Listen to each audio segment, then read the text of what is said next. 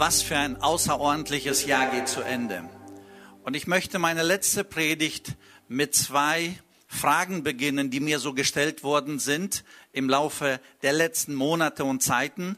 Wann immer ich im Gespräch war mit anderen Pastoren, dann wurden mir zwei Fragen gestellt. Und wann immer ich unsere Geschwister da draußen irgendwo getroffen habe, wurden mir recht häufig auch zwei Fragen gestellt. Die erste, ihr habt so eine tolle Internet- oder Live-Gottesdienstpräsenz. Wie schaffen das eure Mitarbeiter? Ja, und dann versuchst du zu erklären, dass die Techniker, dass die Programmleute, dass die natürlich die größere Last tragen als viele andere Bereiche und das packen die. Und andere Pastoren sagen dann, aber unsere schaffen das nicht, wir können das nicht so machen, wir kriegen das nicht hin. Unsere haben es hingekriegt. Vielen Dank an Kevin und seine Mannschaft an dieser Stelle. Das Jahr ist vorbei, die Herausforderungen sind durch. Das ist wirklich toll. Und die zweite Frage, die mir gestellt wurde, wie kommt ihr finanziell klar? Und äh, wir haben regelmäßig immer wieder die Kasse geprüft, geprüft. Und das ganze Jahr ist ziemlich stabil gelaufen. Und da sind wir sehr, sehr dankbar. Jetzt im Dezember, da knickten einige Sachen ein, aber nichts Dramatisches. Deswegen wirklich vielen Dank an alle treuen Geber der schönen Aussicht. An jeden, der wirklich für dieses Jahr gesorgt hat, dass es auch so funktioniert. Und so sind wir durch das Jahr gekommen mit Mitarbeitern, mit Finanzen und mit vielen anderen Sachen. Am Jahresende stellt man sich die Frage, was predigst du zum Jahresabschluss? Es ist ja immer eine spannende Frage. Und dass ich so überlegte, was ist für die schöne Aussicht dran? Und ich betete und ich reflektierte und dann kam mir so in den Sinn Gedanken, der zweite Timotheusbrief. Das ist der letzte Brief, den Paulus geschrieben hat. Wir stehen am Ende des Jahres. Und Paulus als der große Apostel schreibt an seinen Jünger und gibt ihm viele wichtige Prinzipien mit. Und er sagt, überlege, reflektiere und so weiter. Darüber sprechen wir gleich im Detail. Aber als ich dann anfing, detailliert mich mit dem zweiten Timotheusbrief auseinanderzusetzen, dachte ich, das ist es. Und ich weiß nicht, was von all diesen Aussagen, die Paulus dort macht, die für uns heute relevant sind, letztendlich mich und dich betrifft. Das weiß ich nicht. Aber ich weiß eins, das sind nicht Worte, die ich mir jetzt selber so aus meiner Gedankenwelt geholt habe. Ich glaube, Gott wollte diese Gedanken für uns am Ende des Jahres 2020 auch wirklich aussprechen und haben. Also, es geht um Paulus, er ist der Schreiber. Paulus sitzt im Gefängnis und er weiß, in Kürze wird er vor den Kaiser gestellt und dann wird er verurteilt und höchstwahrscheinlich hingerichtet. Ihm ist es sehr bewusst. Und er weiß auch, er schreibt jetzt höchstwahrscheinlich seinen letzten Brief an seinen Sprössling, an seinen Jünger, an seinen Sohn im Glauben Timotheus. Und während er dann den Brief anfängt, will er natürlich den Glauben des Timotheus stärken und dann einige praktische Tipps ihm mitgeben, die er so für sein Leben behalten sollte. Also, ich sag mal, das Wichtigste zum Schluss oder das Wichtigste zuletzt. Der letzte Brief des Paulus an seinen Nachfolger, an Timotheus. Und die Frage ist, was übernehmen wir alles? Und so habe ich dann angefangen mit dem ersten Kapitel. Es sind ja nur vier Kapitel. Mit dem ersten Kapitel. Und da spricht er sofort. Timotheus, du bist gläubig, du bist vorbildlich gläubig. Ich hab's gesehen. Und dann sagt er, und dieser Glaube, der kommt nicht nur aus dir, sondern er sagte, dieser Glaube, der war bereits schon in deiner Großmutter. Also deine Oma, sie lebte den Glauben vorbildhaft. Dann deine Mutter, Eunike, nicht nur Oma, sondern auch Mutter, die lebten vorbildlich. Und das, was du von denen gehört hast, das, was du bei denen gesehen hast, so lebe dein Christentum. Und dann geht er weiter und er sagt, und du hast es von mir gehört. Paulus selber behauptet, dass er von Gott eine Offenbarung bekommen hat im Galaterbrief, in der Apostelgeschichte. Er hat von Gott eine Offenbarung bekommen. Und kein Mensch hat es ihm erzählt, sondern Gott. Und er hat gesagt, diese Lehre, das, was ich dir gesagt habe, an dieser Lehre halte fest und lebe dein Christentum. Also ich sage mal ganz einfach, er möchte seine Identität als Kind Gottes stärken, positionieren. Und die Frage der Identität ist ganz, ganz wichtig. Manchmal nehmen wir eine etwas falsche Identität auf und wir sagen, ich bin zwar ein Kind Gottes, aber wir nehmen das nicht ganz an und dann sind wir so ein bisschen zweigespalten. Und uns ist es manchmal peinlich, wir schämen uns. Wir sind keine entschiedene Christen, keine starken, keine bekennenden, sondern so ein bisschen. Warum? Weil wir die Identität und unsere Rolle noch nicht zueinander gebracht haben. Paulus möchte es zueinander fügen. Du bist ein Kind Gottes. Ich erinnere mich vor vielen Jahren, als mein Sohn Adrian mit dem Down-Syndrom geboren ist, dann musste ich es wirklich lernen, dass ich nicht nur ein normaler Vater bin, und wenn ich durch die Stadt ging und Menschen uns gesehen haben, dann wusste ich, es ist etwas anderes. Und dann musste ich ganz bewusst meine Rolle als Vater mit einer anderen Identität verbinden. Ich bin, ich bin Vater von einem Kind mit Behinderung. Und als ich es so angenommen habe und sagte, jawohl, das bin ich, dann konnte ich plötzlich in der Öffentlichkeit und überall recht locker damit umgehen. Und ich war nicht schnell irgendwie eingeschüchtert oder, oder irgendwie scheu oder peinlich und so weiter. Deswegen ganz, ganz wichtig, Paulus möchte Timotheus positionieren und sagt, Timotheus, du bist ein Kind Gottes und das ist dein Fundament, das ist die Ausgangsposition. Auf dem hast du dein Glauben positioniert. Und dann geht er weiter, nur paar Verse, und dann sagt er, weil du ein Kind Gottes bist, weil das dein Standpunkt ist, immer und überall, deswegen, sagt er, erwecke die Gabe, die du bekommen hast, als ich dir die Hände aufgelegt habe. Das heißt also ganz praktisch, wenn wir im Alltag bestehen wollen, wenn wir im Dienst bestehen wollen, wenn wir als Nachfolger, Nachfolger Gottes bestehen wollen, dann ist es ganz, ganz wichtig, dass wir unsere Gabe erwecken. Wir denken manchmal, Gabe und Faulheit, das sind so ein bisschen Zwillingsgeschwister. Das ist aber falsch. Paulus sagt, erwecke, werde aktiv, leg los, entwickle. Und für mich ist es ganz einfach. Wenn ich begabt bin, dann bedeutet das, dass, dass ich eine Grundlage bekommen habe und aufbauen muss ich. Ich muss mich informieren. Zum Beispiel, ich muss meine Muskeln trainieren. Wenn ich ein Herz eines Dieners habe, also von Gott, wieso das, den Dienst bekommen habe, wenn ich gerne Menschen helfe, dann muss ich diesen Muskel üben, trainieren, entfalten, aktivieren. Und je mehr ich diene und anderen helfen und es denen dadurch gut geht, desto mehr erfülle ich meinen Sinn und Zweck. Ein anderer ist Lehrer. Und je mehr ein Lehrer sich vorbereitet, er ist nicht nur von der Gabe Lehrer oder begabt, sondern er ist dann Lehrer und er lehrt, warum? Er, er, er, er vertieft sich, er informiert sich, er gräbt tief und dann bringt er die Dinge und erklärt und die Menschen haben was davon. Und so ist es ganz wichtig, egal wer du bist, ob du ein Helfer, ein Lehrer, ein Diener, ein Leiter bist, das spielt gar, gar, gar keine Rolle. Ganz wichtig ist, Erwecke die Gabe, werde aktiv, tu was. Das sind wie Muskeln, die müssen trainiert werden. Und wenn wir sie trainieren, dann erfüllen wir auch den Sinn und Zweck unserer Bestimmung und Berufung. Dann geht er weiter in Vers 13. Und das sind ganz, ganz wichtige Worte jetzt. Er sagt hier in Kapitel 1, Vers 13, Timotheus, halte dich fest an das Vorbild der heilsamen Worte. Luther übersetzt an das Vorbild der heilsamen Worte. Andere Übersetzungen sagen an das Muster, an die Vorlage oder an das System. Und hier ist es ganz wichtig zu verstehen. Halte dich fest. Ich meine, das ist ja logisch, ne? Halte dich fest bedeutet, halte dich fest. Und je fester, desto besser. Die Frage ist erstmal, warum sollen wir uns festhalten? Warum sollen wir diese Dinge festhalten?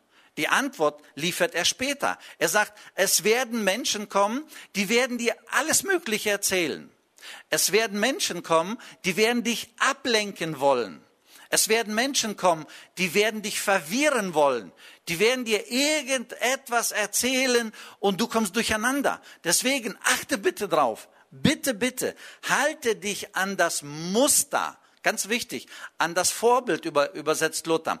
Halte dich an das System.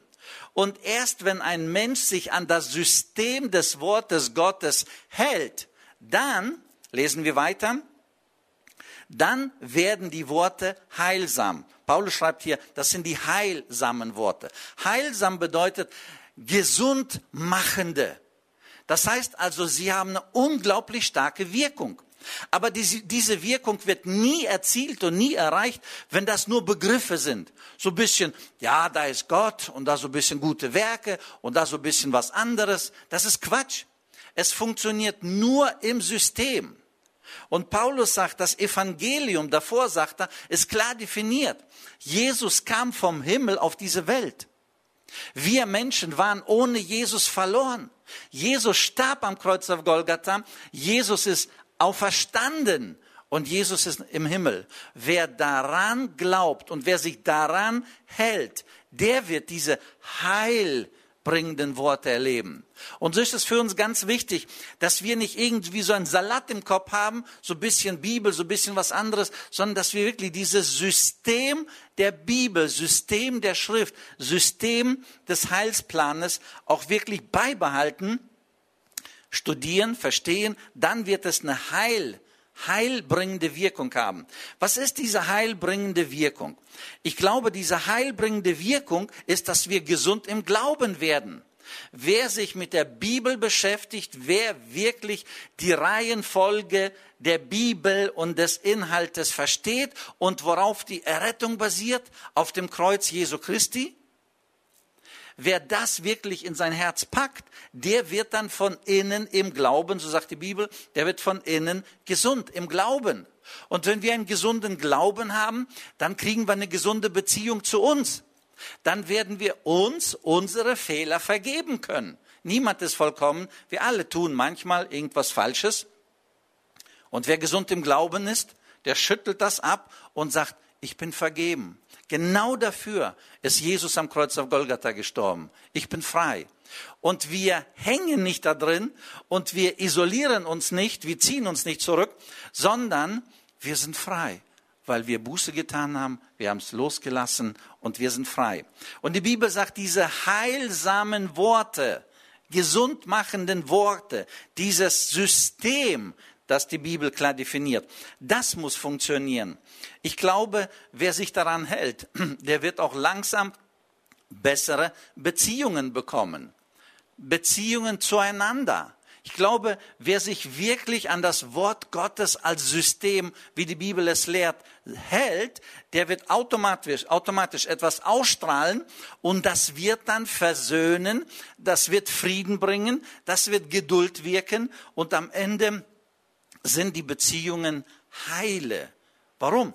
Weil das Wort wirkt. Und hier sagt Paulus seinem Nachfolger, seinem Timotheus ganz klar, halte dich fest an das Muster oder an das Vorbild der heilsamen Worte, die du von mir gehört hast. Warum? Weil es werden genug Leute kommen, die werden dich durcheinander bringen wollen. Und das passiert leider auch bis heute.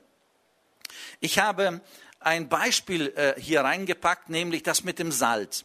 Ich habe mal gelesen, einmal sagt die Bibel, ihr seid das Salz der Welt, also ihr seid es, ob ihr es wollt oder nicht, ihr seid es.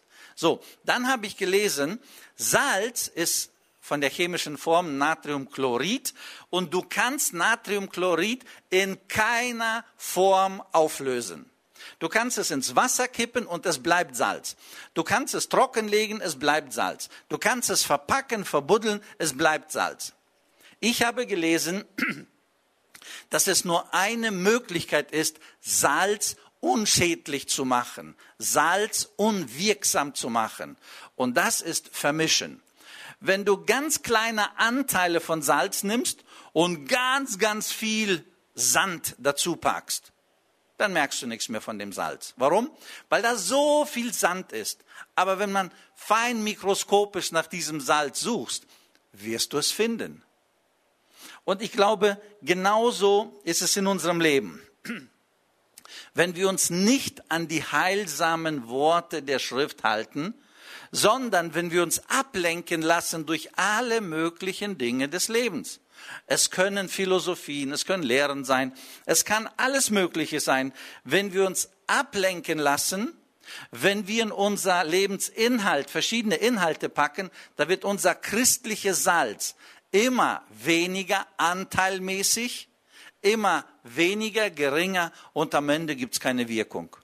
Warum hat das Evangelium keine Kraft? Ganz einfach, weil es zugemüllt ist, weil es zugesandet ist, weil da so viele andere Dinge sind, die wichtiger sind als das Evangelium.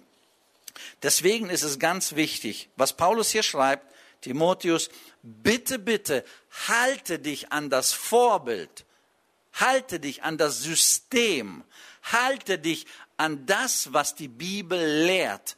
Dann wird es eine Wirkung bringen, die gesund und heilsam ist. Dann geht er weiter und sagt im nächsten Vers, Kapitel 1, ähm, Vers 14, er sagt, Timotheus, dieses kostbare Gut bewahre in deinem Herzen. Es ist ganz, ganz wichtig, dass wir das verstehen. Dieses kostbare Gut, was? Diese heilsamen Worte, diese, die Lehre, die Paulus Timotheus gegeben hat, von Jesus als Retter der Welt, von Jesus als Versöhner zwischen uns und Gott.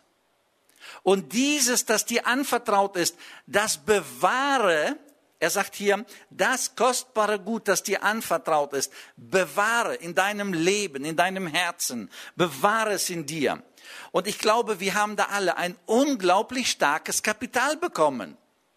Und wenn wir dieses Kapital nicht bewahren als etwas Edles, sondern wenn wir es beflecken und beschmutzen lassen, wenn wir einfach durch verschiedene Lebenssituationen sagen, ach, das kann dazukommen und das auch und das auch und das auch und plötzlich ist dieses kostbare Gut eingedreckt, eingemüllt durch alle möglichen Ablenkungen dieser Welt. Und es gibt genug Ablenkungen, es gibt genug Beschäftigungen, es gibt genug Nebenkriegs Schauplätze. Es gibt genug Dinge. Und deswegen ist es ganz wichtig, dass wir uns immer wieder mit dem Original beschäftigen, damit wir wissen, was ist das kostbare Gut? Was ist diese Kraft? Was hat so eine Wirkung? Und dann werden wir das auch mit der Wirkung auf andere Menschen wirken lassen. Also ich dachte so, ein praktisches Beispiel sind so Bankangestellte. Wenn Bankangestellte ausgebildet werden in Bezug auf Geld, man gibt ihnen immer nur originale Scheine. Und sie müssen immer wieder originale Scheine fühlen, fühlen, fühlen, bearbeiten, bewegen, bearbeiten, bewegen. Und irgendwann mal kriegen sie eine Blüte. Irgendwann kriegen sie mal so ein Falschgeld in der Hand. Und weil sie nur mit Original arbeiten, dann kommt das Falschgeld, dann sagen sie, das ist es. Das ist es. Warum? Weil die nur mit Original arbeiten. Und ich glaube, das ist der Punkt hier, wo Paulus ganz klar sagt, dieses kostbare Gut bewahre, behalte, pflege es, dann wird es dir definitiv besser gehen. Was, was will Paulus erreichen? Paulus will erreichen, dass das Evangelium in voller Wirkung das Leben von Timotheus verändert und dann das Leben von anderen Menschen, dass die gesund werden, dass die frei werden, dass die erlöst werden, dass die mit Gott am Ende leben können. Ich habe mal in meinem Leben Dinge beobachtet. Wenn ich sehr beschäftigt bin, ich bin ja ein sehr, sehr praktischer Mensch, ich liebe irgendwas zu arbeiten. Wenn ich dann so aktiv arbeite, eine Woche, zwei Wochen oder länger, dann kommt es dahin, dass das Bibellesen von dem Pensum auf so ein Pensum fällt. Und wenn es ganz viel fällt, dann lese ich die Andachtsbücher. Wir haben genug Andachtsbücher, ich liebe die, dann lese ich Andachtsbücher. Aber ich merke, von dem Pensum wird's weniger, weniger, weniger und dann am Ende sind Andachtsbücher, äh, ich sag mal, die müssen ausreichen. Ob sie ausreichen, weiß ich nicht, aber die müssen ausreichen. Dann merke ich, wenn ich dann wieder die Bibel nehme und richtig lesen will, es fällt mir schwer. Ich weiß nicht, wie es euch geht, aber mir, es fällt mir schwer, so richtig wieder, so mit dem Originalen und intensiv. Und jetzt habe ich eine Zeit, ähm, nicht nur jetzt, aber überhaupt, aber ich habe es so beobachtet. Wenn ich dann sage, okay, jetzt nehme ich mir viel Zeit zum Lesen, zum Reflektieren, zum Beten, viel. Und wenn ich dann viel lese, plötzlich merke ich, da öffnet sich was und ich bekomme Spaß. Ich bekomme richtig Spaß am Lesen. Ich bekomme richtig eine Erfüllung. Ich erlebe was dabei. Und ich merke, wenn ich die Bibel Seite für Seite dann weiterlese, weiterlese, dass es mit mir was macht. Und dann am nächsten Tag möchte ich schon lesen. Übernächsten Tag möchte ich. Und so gehe ich dann tiefer, tiefer, tiefer. Und ich erlebe so viel Gutes. Ich glaube, das ist dieser Gedanke, wo Paulus auch sagt, dieses kostbare Gut, das bewahre. Und wenn wir nur beschäftigt sind mit allen möglichen Dingen und die persönliche geistliche Speise sinkt bis aufs Andachtsbuch, ich glaube, einigen ist sogar das Andachtsbuch manchmal weggefallen gewesen. So, was können wir dann in Bezug auf Bewahren sagen? Ich glaube, das ist schwer. Deswegen sagt Paulus, Timotheus, bewahre es, halte, kämpfe dafür, dass du am Originalen bleibst. Dann geht er weiter, 2 Vers 16. Kapitel 2 Vers 16. Und da geht es jetzt los. Es werden Menschen in deinem Leben sein, die werden dich irgendwie ablenken oder in die Irre führen wollen. Deswegen 2 Vers 16. Timotheus, halte dich fern vom ungeistlichen Gerede. Ein ganz klarer Appell. Timotheus, halte dich fern. Und das ist nicht nur am Jahresende, dass wir uns überlegen, haben wir uns distanziert von Menschen, die dummes Zeug reden? Ich glaube, das ist wichtig, dass wir reflektieren. Aber noch viel wichtiger ist es, dass wir in die Zukunft gehen mit klaren Ansätzen. Ich möchte mich von Menschen distanzieren, die dummes Zeug reden. Paulus sagt hier Folgendes.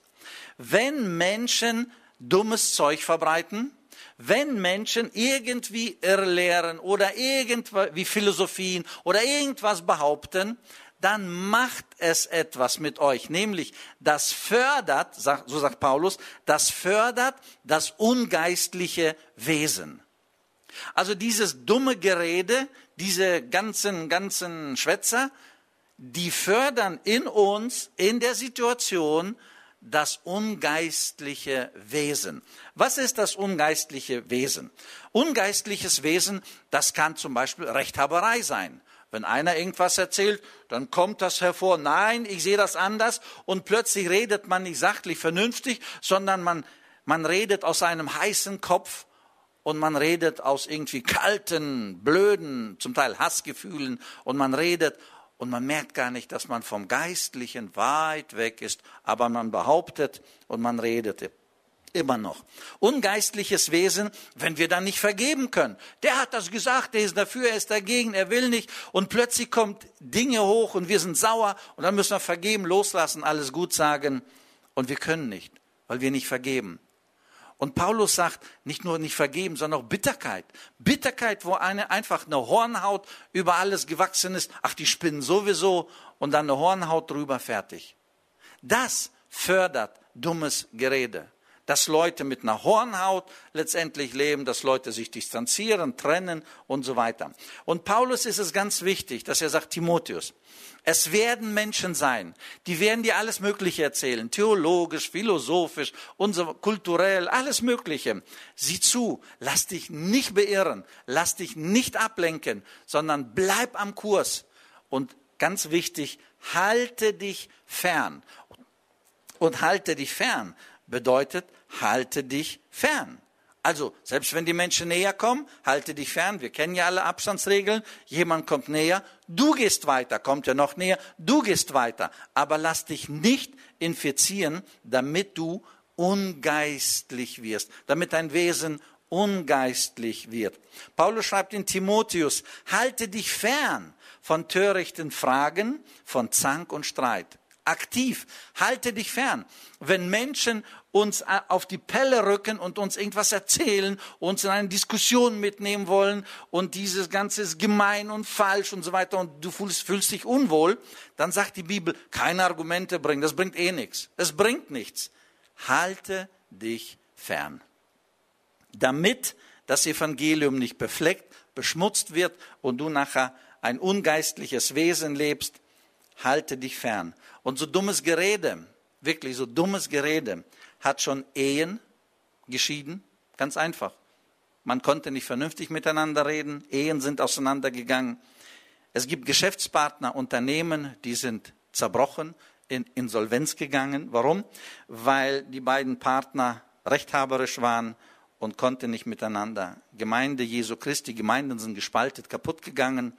Und so ein Gerede, so Positionen, so harte Positionen haben definitiv das ihre beigetragen.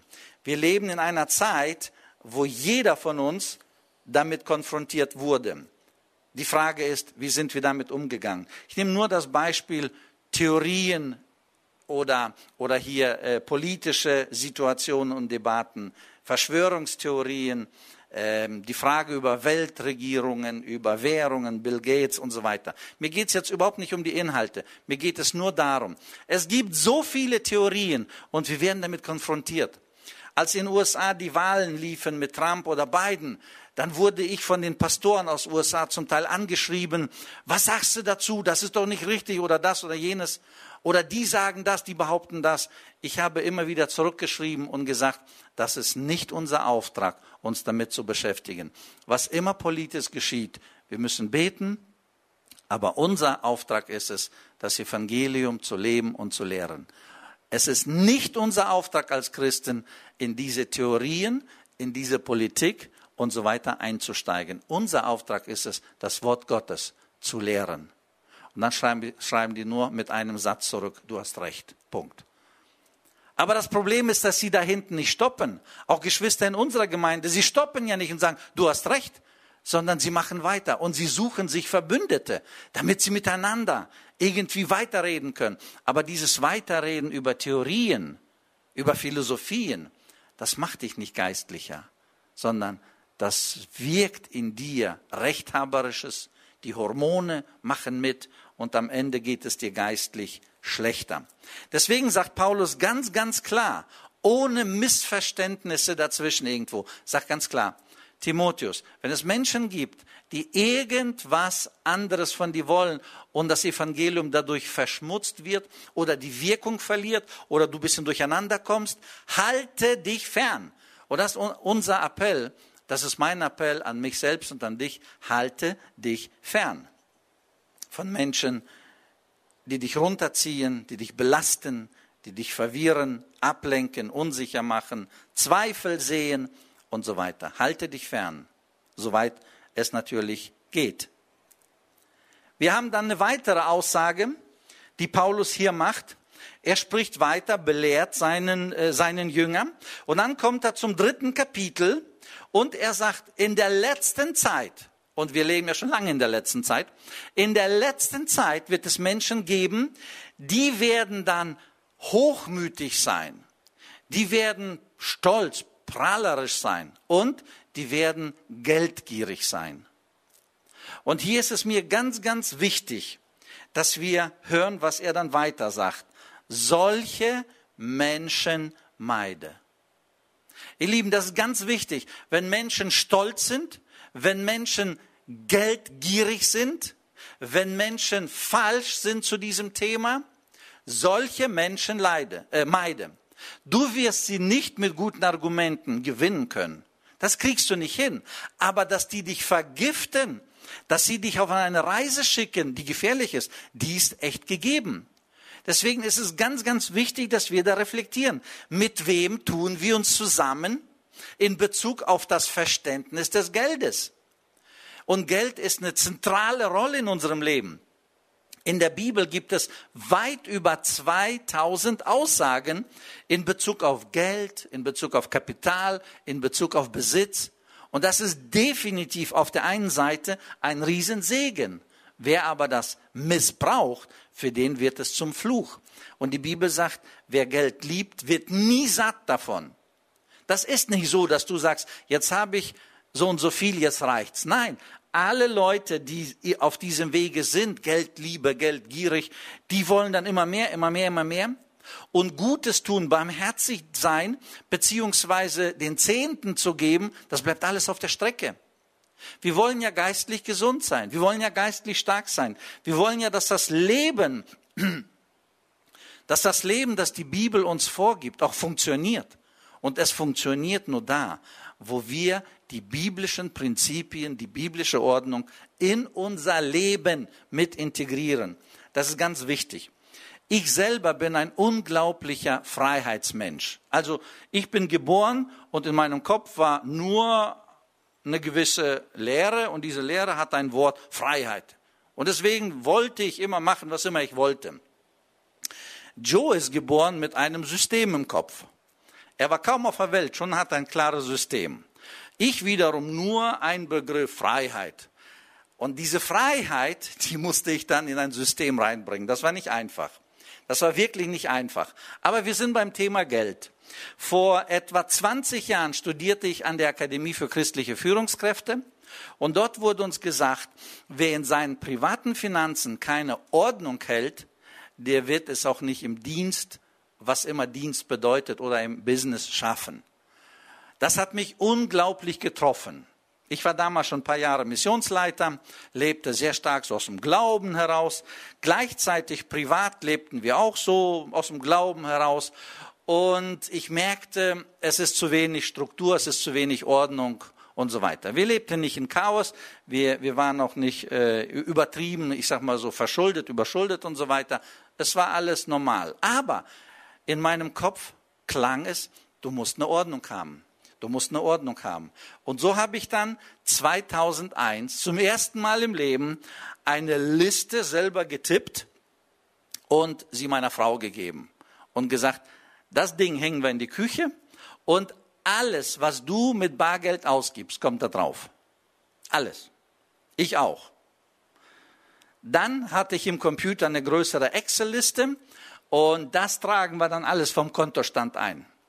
Und seit 2001 bis jetzt, das sind 20 Jahre, kann ich jeden Monat rückschauend, also wir planen nicht in die Zukunft, das ist weniger, aber rückschauend können wir Rechenschaft abgeben für alle unsere Finanzen, für unseren Zehnten, für alles, was wir so hatten, weil ich so große Listen habe, nämlich jetzt schon fast 20 Stück. Das ist für mich untypisch, für mich als Typ sehr untypisch, aber das war mir ganz wichtig, damit ich finanziell nicht irgendwo absacke, abrutsche, dass ich in Not gerate, Löcher schaffe, dass ich ein Rechenschaftssystem habe. Und dieses System hat mir geholfen. Paulus sagt, wenn Menschen finanziell systemlos sind und einfach nur Dinge nachlaufen, mehr, mehr, mehr, mehr, das Wichtigste, das Geistliche bleibt auf der Strecke, dann sagt Paulus, solche Menschen meide, ganz einfach, meide, hab mit ihnen nichts zu tun. Du wirst sie nicht irgendwie gewinnen können. Sie werden dich aber durcheinander bringen. Sie werden dich aber schwächen. Deswegen sagt Paulus sehr, sehr deutlich, Menschen, die prahlerisch, die geldgierig sind, meide, geh ihnen aus dem Wege. Wenn sie auf dich drauf zukommen, dann geh ihnen aus dem Wege. In Kapitel 2, Vers 22, im Text davor schreibt er, Timotheus, für den Dienst Jesu Christi gibt es Gefäße. Einige sind ein bisschen würdevoller, die anderen sind weniger würdevoller. Also, in großen Häusern, übersetzt äh, Luther, also in großen Häusern haben sie Alltagsgeschirr, ganz klar. Und in reichen Häusern haben sie Sonntagsporzellan. Ne? Das Beispiel hier, das Paulus bringt. Und er sagt, Timotheus, wir als Kinder Gottes sollten das Sonntagsporzellan sein. Ein Gefäß zu größerer Ehre. Ein Gefäß, das besser dient. Wie funktioniert das? Und in 22, Kapitel 2, Vers 22 gibt er eine Antwort. Möchtest du ein Gefäß sein zur höheren Ehre oder ein Gefäß, das aus Sonntagsporzellan besteht, wirklich, das etwas mehr ähm, Ehre hat? Dann sagt er, Vers 22, ganz klar, wieder sehr aktiv. Er sagt, fliehe die Begierden deiner Jugend oder der Jugend. Ganz klare Aussage. Möchtest du ein Gefäß sein, das Gott Ehre bringt? Dann musst du dich damit auseinandersetzen, mit den Begierden. Begierden der Jugend, glaube ich, werden hier genannt, weil sie in der Jugend beginnen, aber nicht dort aufhören. Ich glaube, die Begierden, die werden nie aufhören. Und wenn wir nicht aktiv dagegen halten, dann werden sie uns schlucken. Dann werden wir uns sozusagen beschmutzen und dann werden wir Geschirr sein fürs Alltägliche, also weniger ehrenvollen Gebrauch. Und Paulus sagt, wir sollten Gefäße sein zum ehrenvollen Gebrauch.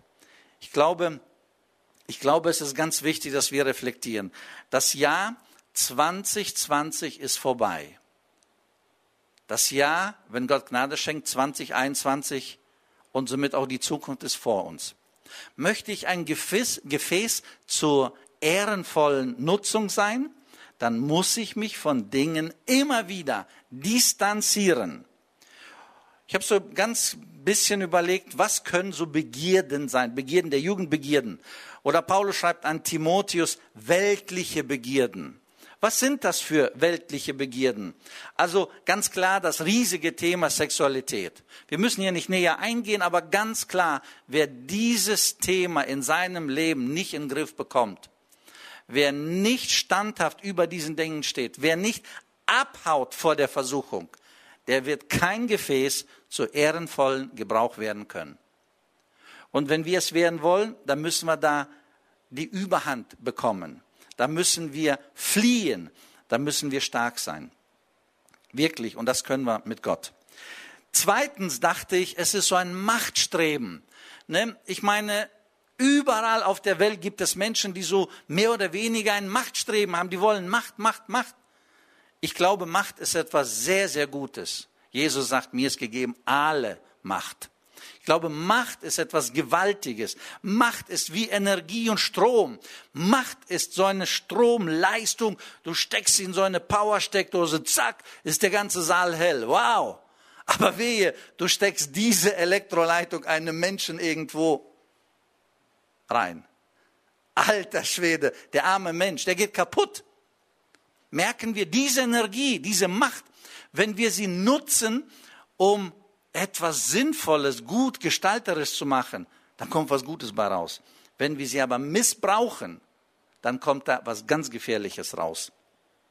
Ich glaube, Macht ist uns gegeben, wirklich. Macht ist auch Timotheus gegeben, damit er die Menschen aufbaut, aufrichtet, damit sie frei werden, damit sie mündig werden, damit sie selbstständig leben und Gott nachfolgen können, damit sie nicht gefesselt und gefangen von Ängsten, Bedenken und sonstigen Menschen sind, die mit ihnen nur manipulieren.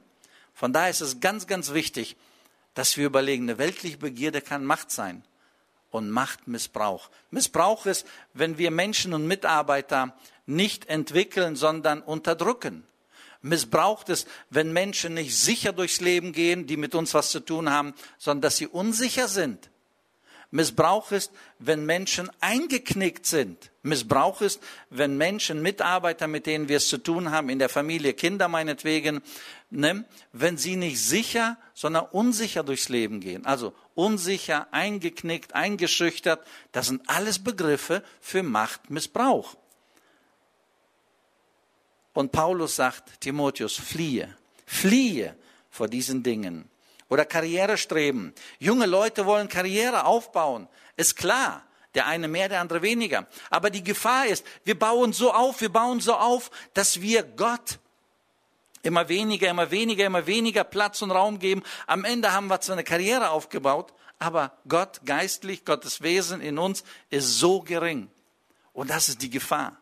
Deswegen sagt er ganz, ganz klar, fliehe die Begierden der Jugend. Fliehe diese Begierden nach Anerkennung, Begierden irgendwie nach Ansehen, nach Ehre, Karrierestreben und so weiter. Ganz wichtig ist, dass wir Gott den meisten Platz in unserem Leben geben. Dann werden wir gesund sein, sicher sein, ausgeglichen sein und wir werden gut durchs Leben kommen. Abschließen möchte ich mit einem Satz, den Paulus hier auch bringt. Und zwar sagte Paulus ganz deutlich in Kapitel 2, Vers 22, fliehe den Begierden deiner Jugend, also fliehe aktiv weg davon. Wenn die Versuchung auf dich darauf zukommt, Nicht sagen, klar, das packe ich schon, das kriege ich schon hin, sondern fliehe, hau ab, geh zur Seite. Sonst diese Versuchung, dieser Druck, der macht dich platt. Und nachher hast du ein schlechtes Gewissen und so weiter. Deswegen fliehe. Und dann sagt er etwas Schönes und damit möchte ich ja abschließen.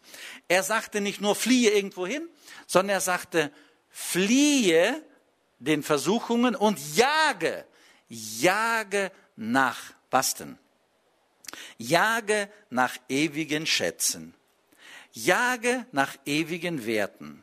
Jage nach, er sagt erstens der Gerechtigkeit.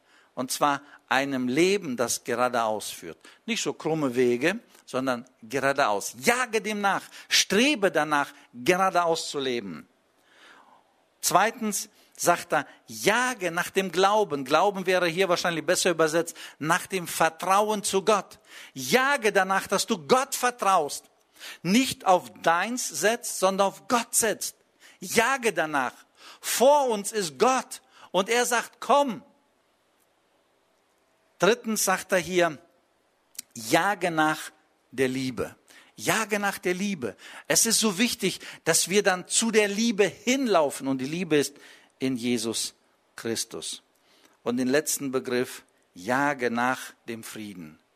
Also weg vom Falschen und hin zu der Liebe. Und das ist Gott, das ist Jesus. Und wenn wir dann hin zu Jesus laufen, dann werden wir erfüllt mit der Liebe. Dann werden wir erfüllt mit seinem Wort, das gesund macht, das ausrichtet. Sein Wort wird Weisheit schenken, wo wir Abstand nehmen und gleichzeitig, wo wir hinlaufen sollen. Und ich wünsche wirklich mir selbst, dass ich diese Sensibilität entwickle in der Reflexion. Wann muss ich Abstand nehmen? Wann muss ich weglaufen? Wann muss ich abhauen? Und gleichzeitig wohin? Und Gott sagt nicht, lauf einfach so, lauf, sondern er sagt, lauf zu der Gerechtigkeit, lauf zu der Liebe, lauf im Vertrauen zu Gott und dann lauf zum Frieden. Und das wünsche ich uns allen, dass dieser Friede, der dann aus der Beziehung zu Gott kommt, dass der uns wirklich versöhnt mit Gott, dass wir Frieden mit Gott dann haben. Zweitens, dass dieser Frieden uns mit uns selbst versöhnt, dass wir in uns selbst einen tiefen Frieden erleben. Und natürlich drittens mit unseren Nächsten, mit unseren Mitmenschen, dass wir mit ihnen tiefen Frieden leben können. Und das sind die drei Punkte, die ich mir selbst, aber auch euch mitgeben möchte ins neue Jahr in der Reflexion, aus der Reflexion soll das Ergebnis sein, Friede mit Gott, Friede mit uns selbst und Friede mit unserem Nächsten. Gott segne euch dabei. Amen. Lasst uns noch stille werden. Ich bete. Danke dir, lieber Vater im Himmel, für dein mächtiges Wort. Ja, das sind heilsame Worte, die haben eine unglaubliche Wirkung.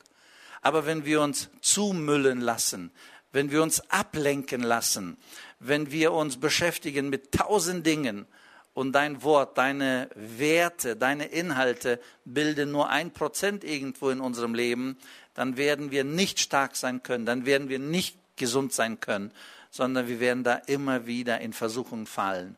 Danke dir, dass du nicht nur sagst, haut ab, lauft weg, sondern dass du sagst, kommt her. Und wer zu dir kommt, der wird Frieden erleben. Wer zu dir kommt, wird mit sich selbst versöhnt werden. Wer zu dir kommt, wird Frieden auch in seinem Umfeld erleben können. Und dafür preisen wir dich und möge das wirklich das Jahr 2021 prägen durch deinen tiefen Frieden.